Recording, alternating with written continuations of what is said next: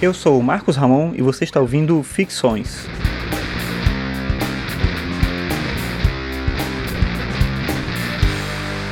Esse é o episódio 71 e hoje eu vou falar sobre Deleuze e o conceito de rizoma.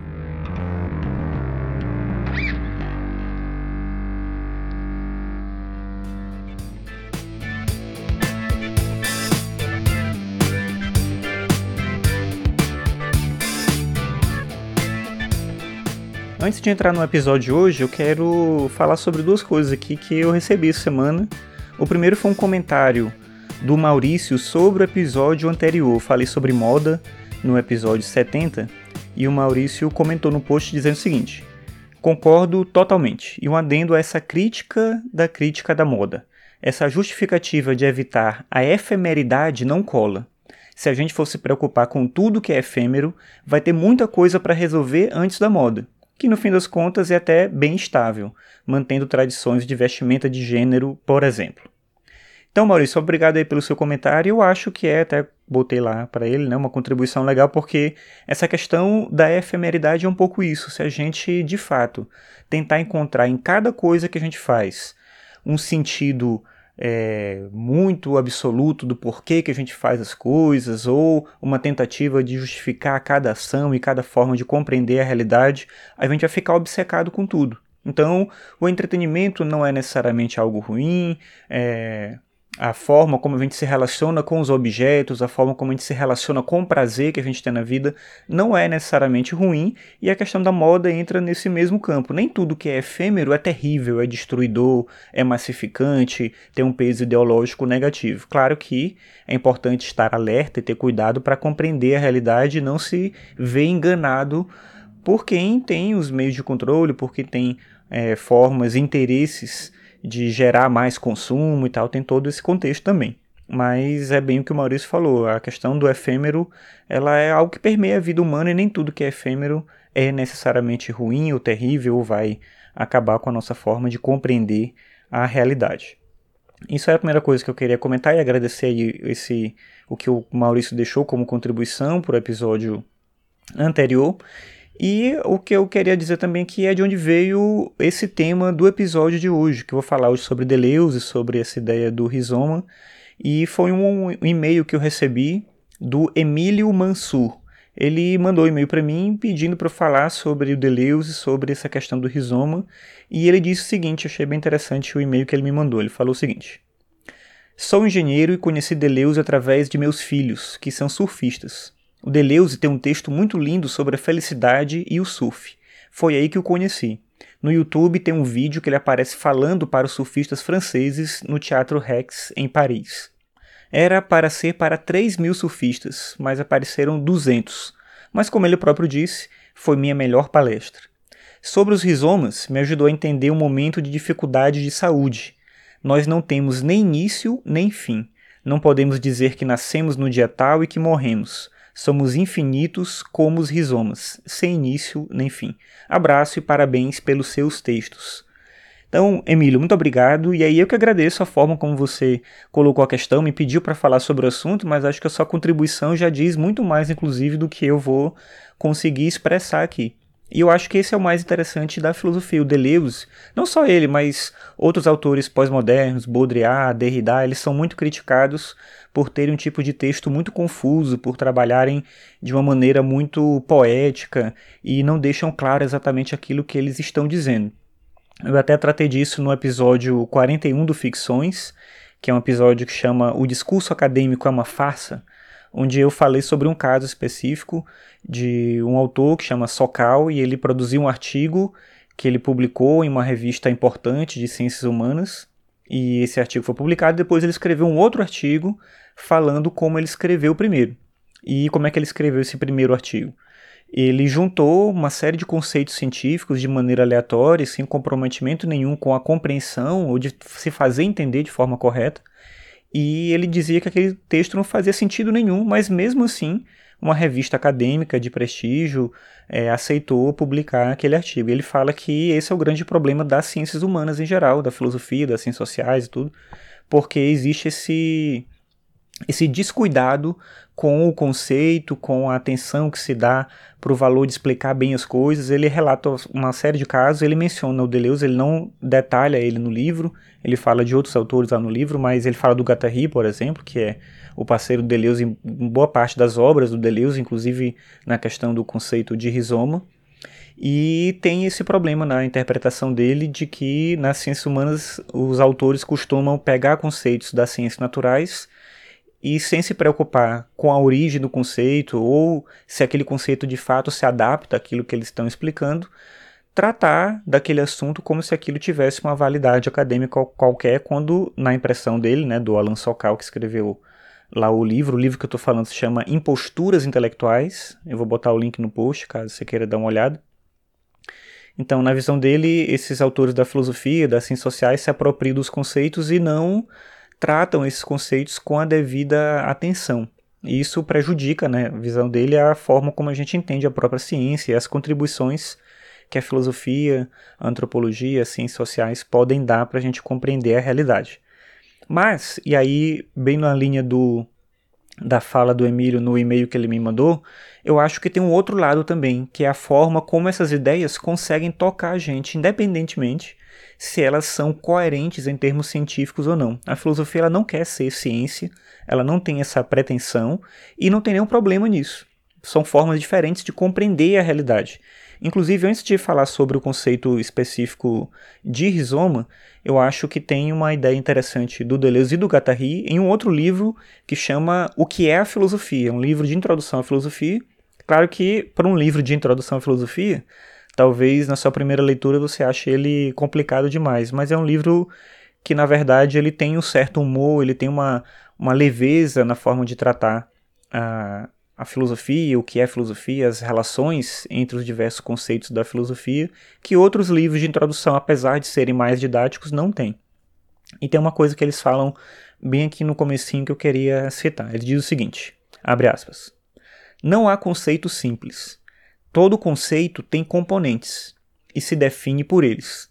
Tem, portanto, uma cifra. É uma multiplicidade, embora nem toda multiplicidade seja conceitual. Não há conceito de um só componente. Mesmo o primeiro conceito, aquele pelo qual uma filosofia começa, possui vários componentes, já que não é evidente que a filosofia deva ter um começo, e que, se ela determina um, deve acrescentar-lhe um ponto de vista ou uma razão. Fecha aspas. Então, nisso aqui eu vou bem naquela linha da fala do Emílio. Ele menciona um caso é, específico, né, pessoal dele, em que ele diz que o conceito de rizoma ajudou ele a compreender um problema de saúde, entender a própria vida, um aspecto da existência, e eu acho que essa é a contribuição que os conceitos filosóficos podem apresentar. Inclusive, nesse texto que eu estava lendo, que eu li um trechinho aqui, eles vão diferenciar depois o que é um conceito para a filosofia e o que é um conceito para a ciência. Então, o conceito de rizoma em um contexto científico, lá da botânica, ele vai descrever uma coisa bem específica, vai falar de uma forma de organização de um caule subterrâneo e que ele pode ter uma parte externa ou não, e ele tem um desenvolvimento específico.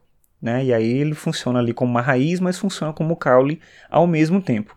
O Deleuze e o Guattari se apropriam dessa ideia para questionar um tipo de conhecimento que se desenvolveu no Ocidente, principalmente a partir de Descartes, que é a ideia do conhecimento como árvore, que é aquele caule que ele é externo e ele dá ramos e folhas e frutos, não sei o que, não sei o que e tal. Então o Deleuze questiona, junto com o Guattari, essa ideia de que o conhecimento teria essa hierarquia. A imagem de, das ciências desmembradas em seus ramos e a sua estrutura do conhecimento, ela é muito associada com essa imagem da árvore. Então a gente pensa um caule, a gente pensa uma hierarquia entre as diversas áreas do saber e se usa muito essa imagem da árvore para representar alguns pontos de conexão entre essas ciências, mas objetivamente existe sempre uma hierarquia entre saberes. A ideia de rizoma serve para eles então não como uma uma perfeição do conceito adaptado da botânica para a filosofia, mas como uma ideia, uma sacada, digamos assim, de perceber que a gente pode compreender a realidade de uma outra forma. A gente pode compreender a realidade como algo que se liga a qualquer ponto, sem que você tenha uma hierarquia.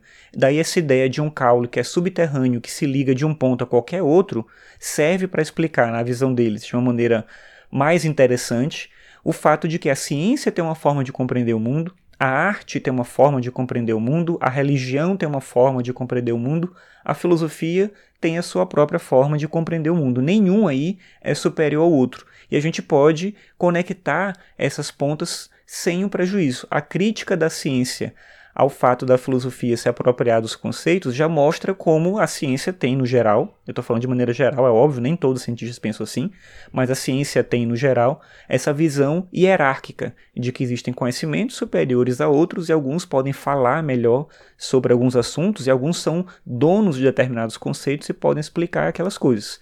Já essa visão do Deleuze Guattari de Rizoma tenta eliminar isso, entendendo que a própria realidade é caótica e é caótica no sentido bom, como eu falava no exemplo do conceito.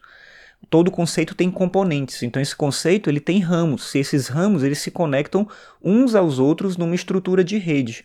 Se a gente pensar a realidade como uma estrutura de rede, a gente entende então que tudo aquilo que a gente faz é reverbera de alguma forma e pode voltar para a gente de alguma maneira também. Então a nossa responsabilidade diante da própria vida é também uma responsabilidade de compreender que a nossa ação ela nunca é direcional. A nossa ação, ela gera uma série de reflexos na vida, no mundo, nas outras pessoas. Então é uma forma bonita de compreender a realidade, tentando entender que tudo está conectado e que tudo é interdependente. Existe uma interdependência entre as coisas. Então, você está pensando aí nessa ideia de rizoma, num conceito que propõe um sistema aberto, que é justamente o diferente de uma hierarquia de saberes em que alguns conhecimentos podem falar melhor sobre algumas coisas do que outras. Eu não discordo completamente dessa ideia, da ideia de que algumas áreas do conhecimento podem falar melhor sobre algumas coisas. Na verdade, eu acho até que é óbvio que seja assim. Mas a ideia do rizoma propõe que, mesmo que a gente dependa de um tipo de conhecimento para resolver um tipo de problema, todos os conhecimentos são válidos independentemente da sua aplicabilidade naquele caso ou não. Então não é porque um conhecimento, uma forma de conhecimento, não pode resolver determinadas questões que ele é desnecessário ou que ele não pode nos ajudar a compreender a realidade. Talvez uma ideia filosófica me ajude a entender a forma como eu vivo e como me relaciono com as pessoas e me ajude a mudar a vida de uma maneira muito mais intensa do que uma teoria científica que explique fisiologicamente aquilo que eu estou sentindo no meu corpo. Então, é muito essa, essa forma de compreender o sistema aberto que a ideia de rizoma traz. De que você tem, na verdade, a realidade como um conjunto de conexões, então você tem uma rede complexa de conexões, e as coisas não funcionam só de maneira operacional. A maneira operacional serve para algumas coisas, mas não explica tudo. E isso é um exemplo que acho que é bem concreto na nossa vida hoje em dia, é, refletido no fato de que existem muitas doenças atuais que têm a ver com o estilo de vida que as pessoas têm, com o ritmo psicológico, a ideia do tempo cada vez mais massacrante da, do ritmo da vida moderna. Então, nem tudo é só fisiologia e processos químicos e biológicos.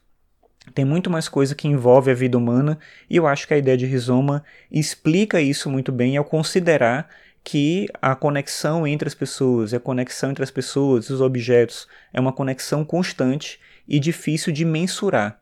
Então, entender que a realidade complexa é o primeiro passo para a gente conseguir compreender quais são os nossos limites e para a gente poder também, a partir daí, dar um sentido para a vida que a gente possui.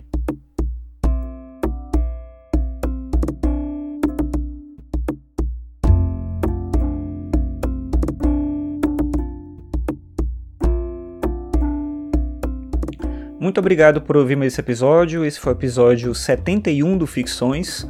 E hoje eu falei sobre Deleuze e o conceito de rizoma.